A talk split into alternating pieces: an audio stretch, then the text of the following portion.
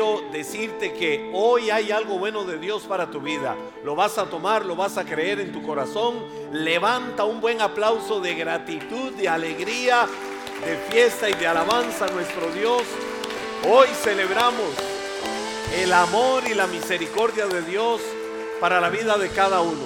Y queremos compartir un tema con ustedes, ah, que es un tema conocidísimo en la Biblia, en los evangelios, eh, sobre todo en dos de los sinópticos, en Lucas y bueno, en los tres es un tema muy conocido y para mí es una de las revelaciones más grandes de lo que es el amor de una madre. No le vamos a predicar a las mamás, vamos a hablar para que cada uno reciba en su corazón lo que de Dios hay por su palabra.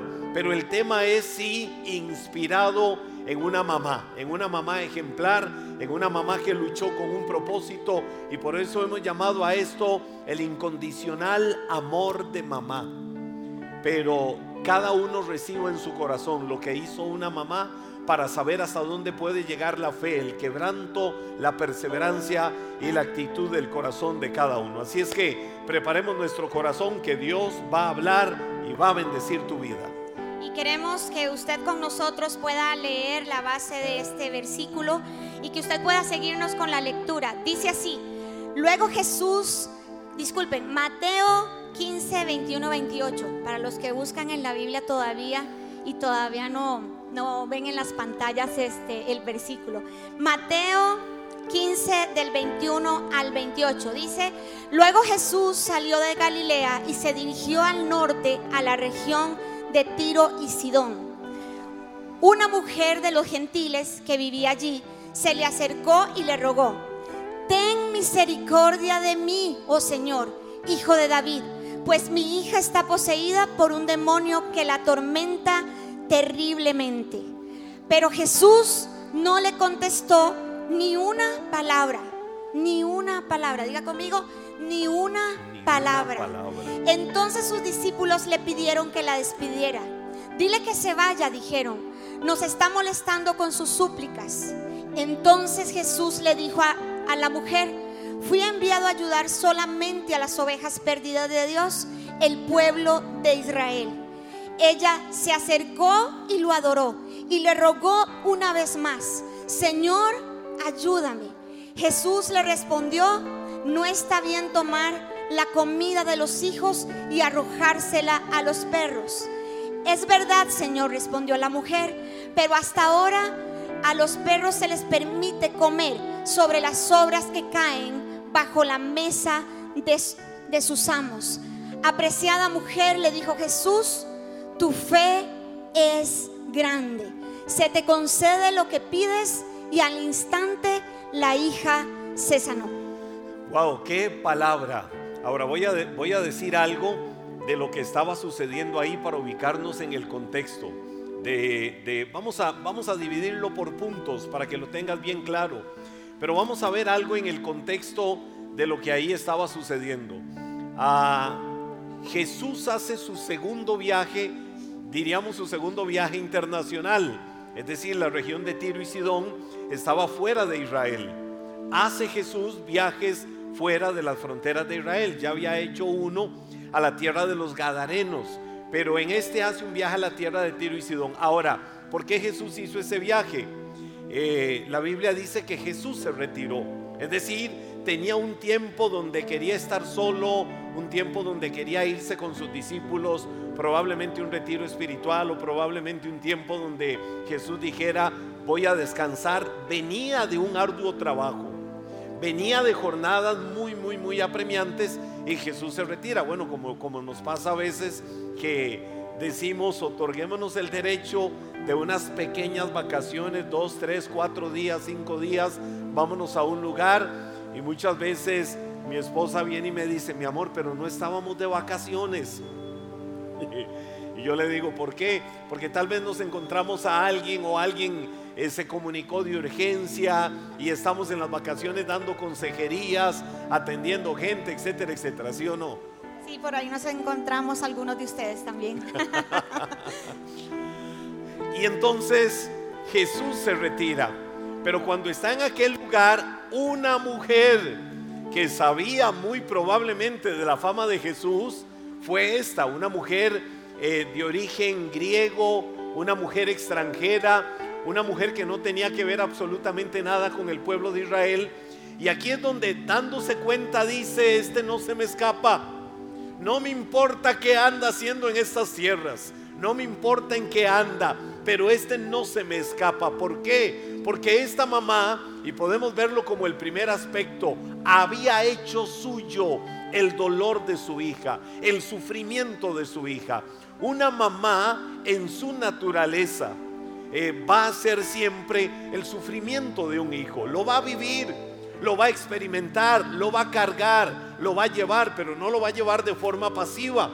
La Biblia dice ahí, en el verso 22, que ahora eh, leía La Paz, mi esposa leía esto, y quiero refrescar esta verdad, porque la mujer donde lo vio, donde alcanzó a ver a aquel que había llegado a su tierra. Ahora, siempre hay diosidades, siempre hay propósitos de Dios en todo.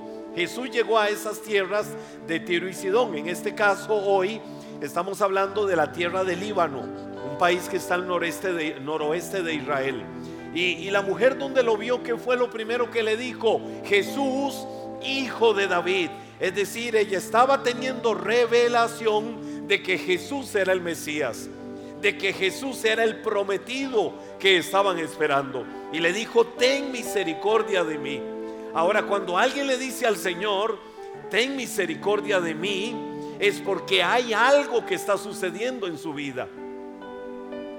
El problema de un demonio atormentándole, destruyendo, carcomiendo la vida de aquella joven, no era de otra persona, era de la joven. Pero había una persona que por el dolor de aquella, por el sufrimiento, por la carga, por estar endemoniada, lo estaba viviendo en carne propia.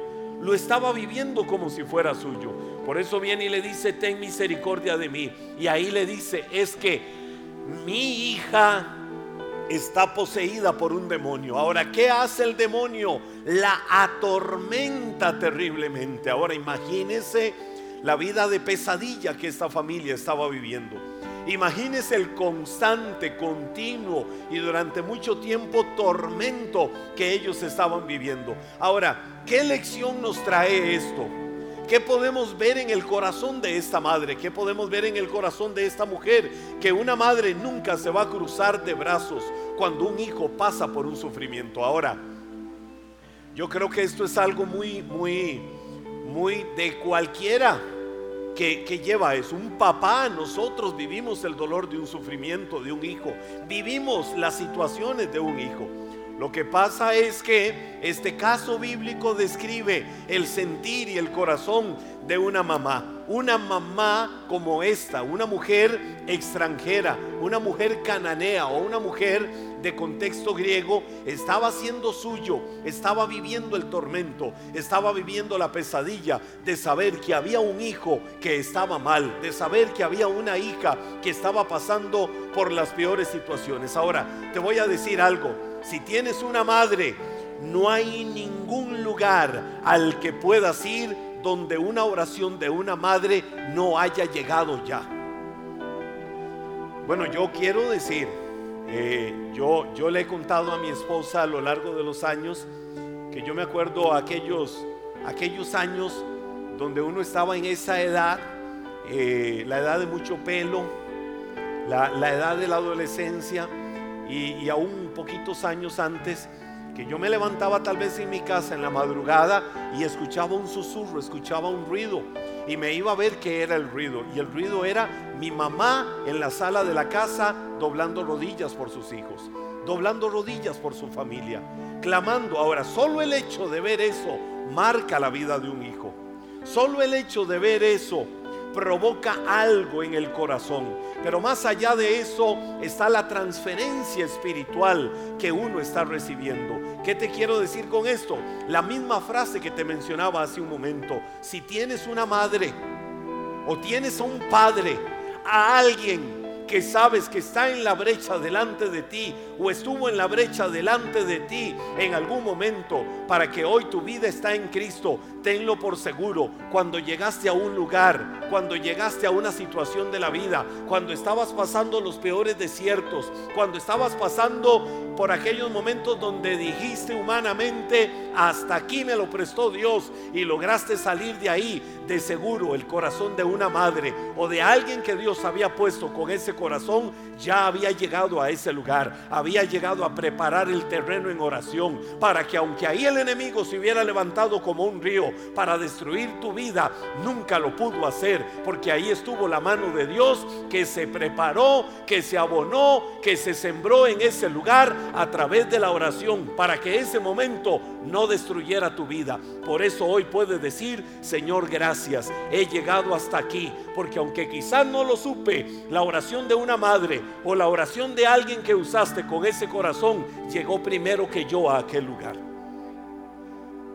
Hoy podemos decir, estoy aquí, porque de seguro muchas oraciones llegaron antes de que yo llegara al peor lugar donde pude haber llegado en mi vida. Yo no sé si alguno ha pasado momentos en la vida donde dijo, seguro aquí me muero, seguro hasta aquí llego. Tenlo por seguro, ahí estuvo la oración de mamá, o ahí estuvo la oración de papá, o ahí estuvo la oración de alguien que Dios usó con ese propósito. Ahora, en esta mujer hay una frase que revela la angustia de su corazón.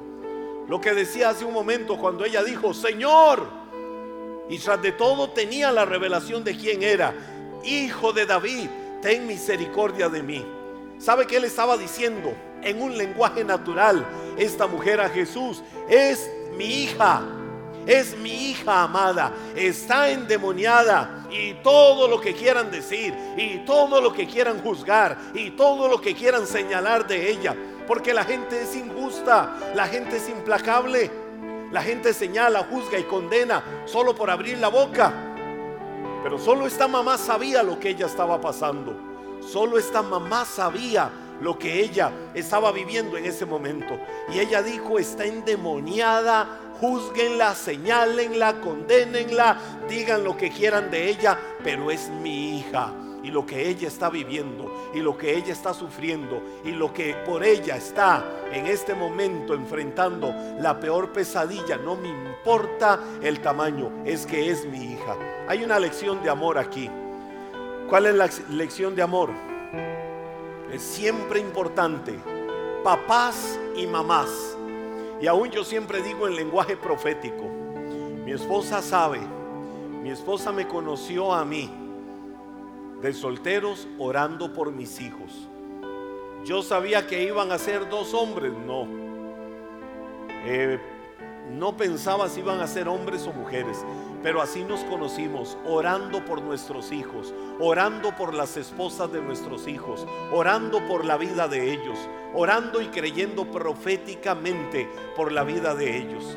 ¿Por qué? Porque si hay algo valioso, si hay algo importante, si hay algo que nunca, que nunca va a dejar de tener respuesta en esta vida, es una oración delante del trono de la gracia, hecha con fe y con un corazón clamando y humillado delante de la presencia de Dios. Por eso es importante interceder a Dios por los hijos.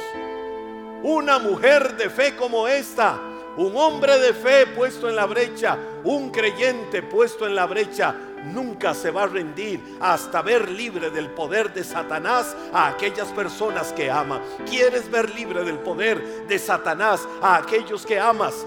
No te pares en el mundo del sufrimiento diciendo qué terrible.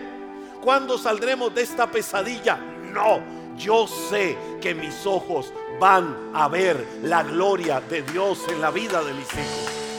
Yo sé que así va a suceder y vamos a ver la gloria de Dios. Ahora viene lo peor. Pastor, qué duro. Qué duro. Pastora Dunia, qué duro. Qué duro porque yo persevero, pero no veo la respuesta de Dios. Persevero, pero entre más persevero, más siento que hay situaciones que se levantan contra mí. Sucede muchas veces, ¿verdad? Hemos visto gente que dice, no se puede. Hemos visto gente que dice, he luchado, Pero ¿hasta dónde? ¿Hasta cuándo? ¿Será que no habremos orado lo suficiente? ¿O será que todavía hay que seguir perseverando? No esperando nuestros tiempos, sino esperando los tiempos de Dios. El verso 23, que lo leíamos ahora también, lo vuelvo a refrescar y dice, pero Jesús no le contestó ni una palabra. Oye esta mujer diciendo, Jesús, hijo de David, ten misericordia de mí. Ten misericordia de mí. Y que se sintiera ignorada, que Jesús no le respondiera absolutamente nada. Ahora voy a decir algo humano. Yo sé que ese no era el corazón de Jesús, pero usted imagínese que yo soy Jesús y viene una mujer detrás mío. Ten misericordia de mí. yo no la oigo, pero seguro en su corazón lo está diciendo. Y yo voy caminando y viene la mujer detrás mío. No la oigo, pero seguro está orando por eso. Y yo diciendo, wow, me vine a Tiro y Sidón, aquí nadie me conoce. Aquí ando, voy a disfrutar un poco, voy a relajarme, voy a tomar fuerzas. Mm, voy a acercarme al mar Mediterráneo porque eran lugares costeros junto al mar Mediterráneo. Y voy a disfrutar del, ruido, del sonido del mar, de las aves y de un momento a otro una mujer gritando detrás de él. Yo no la oigo. Tengo que decir, ten misericordia de mí. Gritando, ten misericordia. En su humanidad, ¿qué pudo haber dicho Jesús? No puede ser. No lo creo. Señor, pasa de mí esta copa. Ahora él era humano. Por eso Él se hizo hombre para vivir y experimentar todo tipo de tentación que nosotros en la vida hemos experimentado. Y Jesús pudo haber vivido ese momento. No puede ser que me vine y una señora aquí me está reconociendo y me está pidiendo que haga algo. La Biblia dice, Jesús no le contestó ni una palabra. Ahora, pudiera ser que Jesús fue odioso con ella. Pero cuando yo veo la actitud de los discípulos, ahí sí es cierto que los discípulos detrás, maestro, no puede ser. Maestro, no puede ser que nos vinimos aquí y venga esta mujer, despídela, dile que se vaya. Los discípulos sí tenían el corazón en ese momento para decir, ¿qué nos importa lo que esta mujer esté viviendo? ¿Qué nos importa lo que esta mujer esté pasando? Despídela. Ese despídela era mujer, vete, déjame en paz. Me vine de vacaciones me vine a broncearme unos días aquí a Tiro y Sidón. Mujer, déjame tranquilo. Literalmente los discípulos, eso era lo que le estaban diciendo. Y la Biblia dice que los discípulos vinieron y le dijeron, nos está molestando con sus súplicas. Te voy a decir algo, puedes molestar a cualquier intransigente de este mundo pero si algo a Dios le place es que tu clamor, tu humillación, tus súplicas las lleves delante del trono de la gracia, porque nunca se cierra el trono de la gracia. Y la Biblia dice, llámame y yo te responderé y te enseñaré cosas grandes y ocultas que tú no conoces. La palabra dice que la oración eficaz del justo puede mucho. Ahora, Jesús pudo haber tenido ahí una reacción insólita frente a la terrible pena que estaba viviendo esta mujer.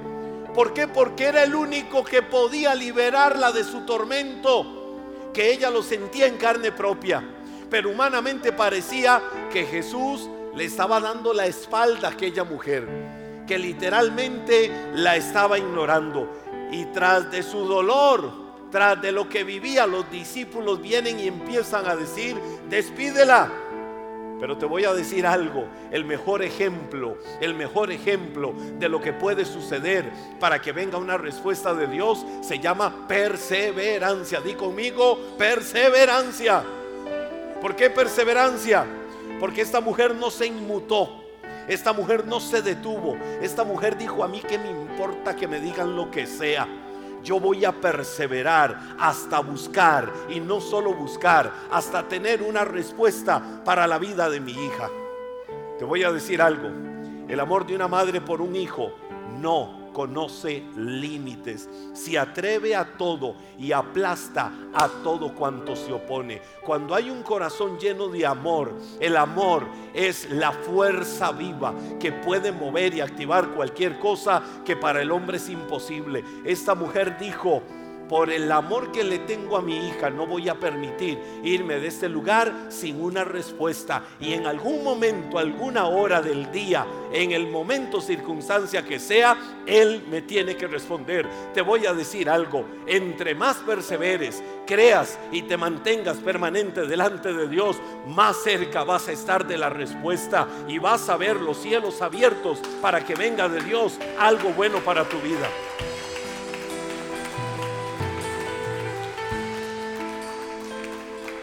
¿Cuántas noches pudo haber pasado esa mamá desvelada viendo la condición de su hija? Miren, yo recuerdo hace pocos meses atrás, nosotros enfrentando el COVID, viviendo el COVID en carne propia. Mis dos hijos, mi esposa y yo. Mi esposa era la que en su salud se veía más fuerte. Y a mí me costaba más de una madrugada dormirme por la misma situación. La veía ella despierta, levantada. Iba al cuarto de mis hijos, daba vuelta, venía, se sentaba en la cama. Yo le decía, mi amor, dormite. Me dice, no puedo. ¿Por qué no te podés dormir? Porque no puedo dormirme sabiendo que ustedes están así. No puedo dormirme sabiendo cómo ustedes físicamente se están sintiendo.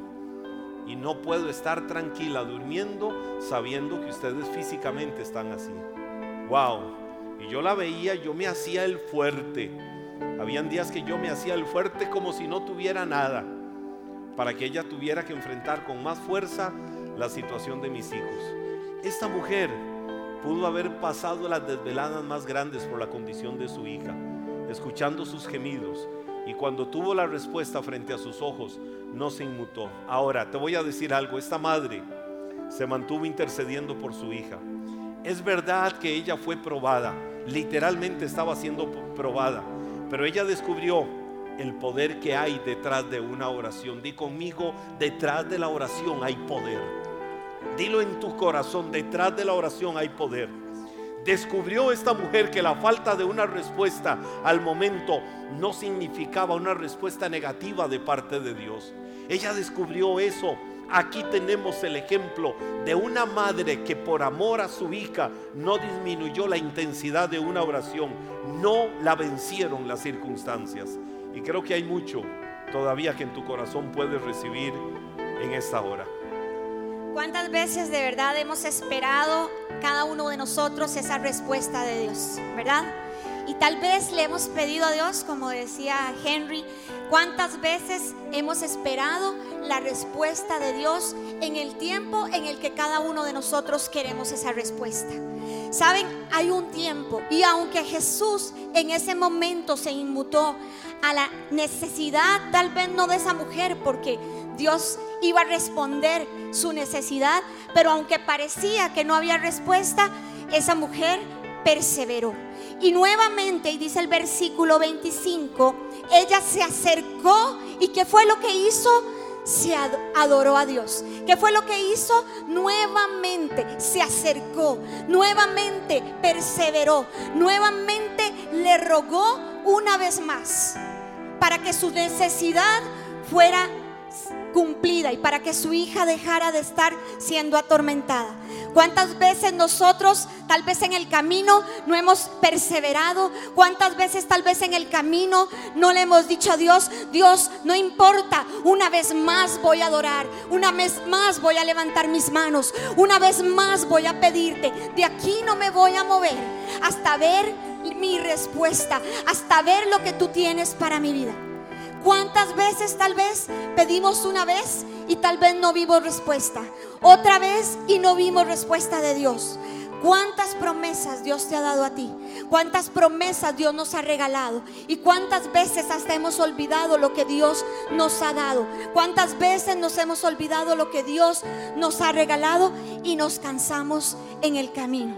Saben, ella nuevamente dice que se acercó y lo adoró y le rogó una vez más. Y le dijo, Señor, ayúdame. Señor, ayúdame. Y Jesús sabe qué hizo? le respondió, no está bien tomar la comida de los hijos y arrojársela a los perros. ¿Sabe qué? A veces tenemos que soportar, podríamos decirlo de esa forma, una respuesta inesperada tal vez de Dios en el momento en el que nosotros creemos que esa respuesta de Dios va a venir. Muchas veces recibimos esa respuesta inesperada y decimos, Dios, ¿dónde estás? Dios, ¿A dónde estás? Dios, ¿dónde se están cumpliendo tus promesas en mí? ¿Sabe que fue una prueba más para esta mujer? Una prueba más para cada uno de nosotros cuando tal vez no vemos la respuesta en el tiempo en el que nosotros queremos. Fue otra prueba más. Fue como Jesús siguió en el camino sin atender su llamado. Pero sabe, esta mujer se adelanta, esta mujer persevera, esta mujer camina y no importa en el momento la respuesta que ella recibió y lo interrumpe y postrándose le dice, Señor, socórreme. Tal vez ese es el tiempo donde le tienes que decir al Señor, Señor, socórreme. Señor, ¿cuántas veces he ido a ti? Señor, tal vez me he cansado y no he visto respuesta alguna. Pero ese es el tiempo donde cada uno de nosotros tenemos que volvernos a Dios y decirle, Señor, socórreme. Saben, la fuerza y la perseverancia de esta mujer es definitivamente tan grande, tan grande, que no importaba lo que estaba sucediendo. Ella no le importaba pasar y seguir. Aunque no viera la respuesta, ella siguió y perseveró. Aquí Jesús rompe su silencio y cuando ella espera tal vez una palabra ya de sanidad sobre su hija y que Jesús le diga, si tu hija es sana, recibe una respuesta donde Jesús le dice, no está bien tomar el pan de los hijos. ¿Sabe que la respuesta que dio en ese momento Jesús tal vez era como cortarle toda la esperanza a esta mujer? Tal vez la respuesta que Dios en algún momento nos da es como para nosotros decir, si no, todavía falta tiempo por recorrer.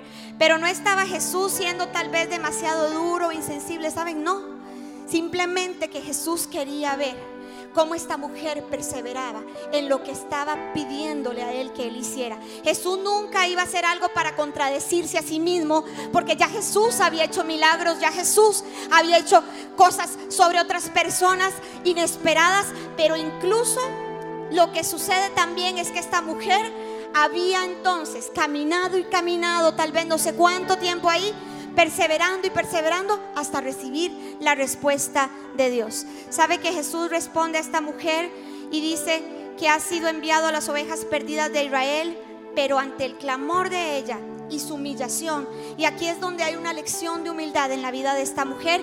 Jesús abre la puerta para demostrar su poder una vez más. Cuando cada uno de nosotros venimos a Dios, nos podemos desprender de cualquier cosa con tal de ver lo que Dios está haciendo sobre nosotros, sobre nuestra gente, sobre nuestra familia, sobre nuestros hijos. No importa lo que tengamos que hacer, no importa cuántas veces tengas que doblar tus rodillas, no importa cuántas veces tengas que clamar, no importa cuántas veces no recibas la respuesta como esta mujer recibió esa respuesta inesperada. Dios está haciendo. Puede decir conmigo, Dios, está, haciendo en mi vida. Dios, está, haciendo.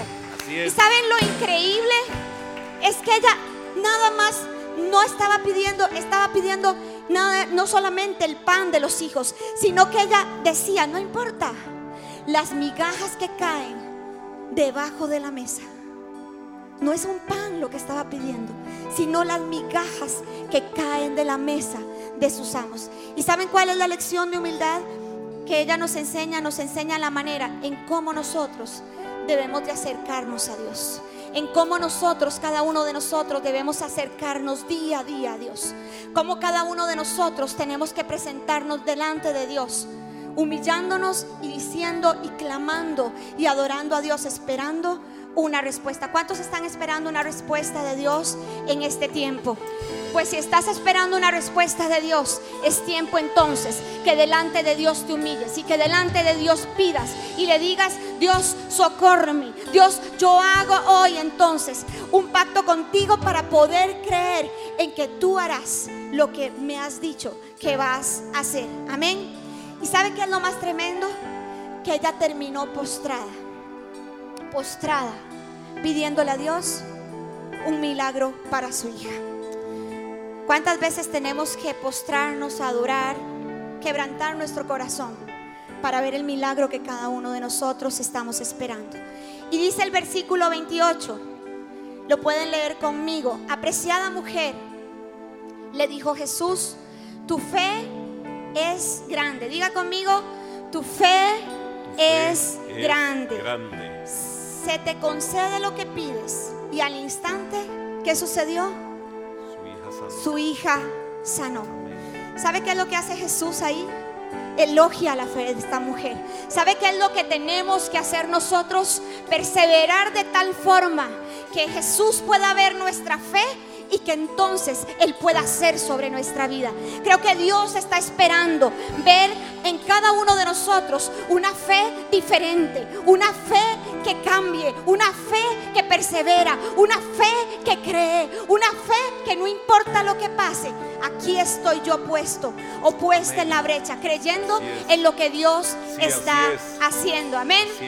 ¿Sabe que esta madre nos muestra de verdad una lección de perseverancia a cada uno de nosotros? Nos muestra que el amor es indetenible y que no se levanta hasta escuchar una palabra que viene Así del es. cielo y que dice, se te concede Amén. lo que pides. Amén, así es. Se te concede lo que pides. ¿Sabe hasta cuándo nos vamos a levantar? ¿Sabe hasta cuándo vamos a dejar de doblar nuestras rodillas? ¿Sabe hasta cuándo vamos de- a dejar de perseverar?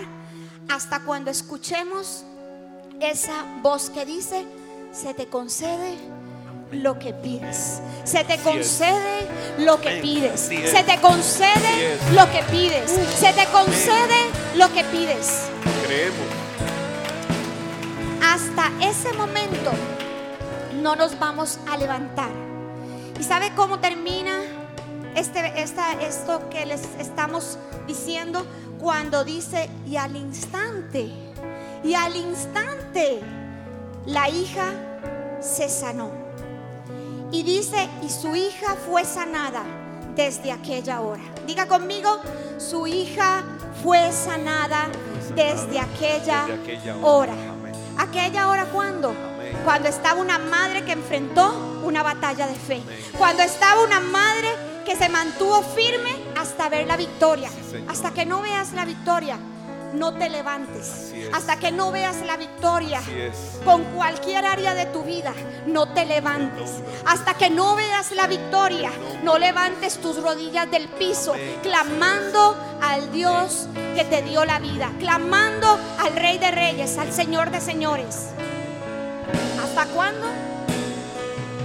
Hasta que tú la mano de Dios sobre tu vida. Amén. Dios Amén. es bueno.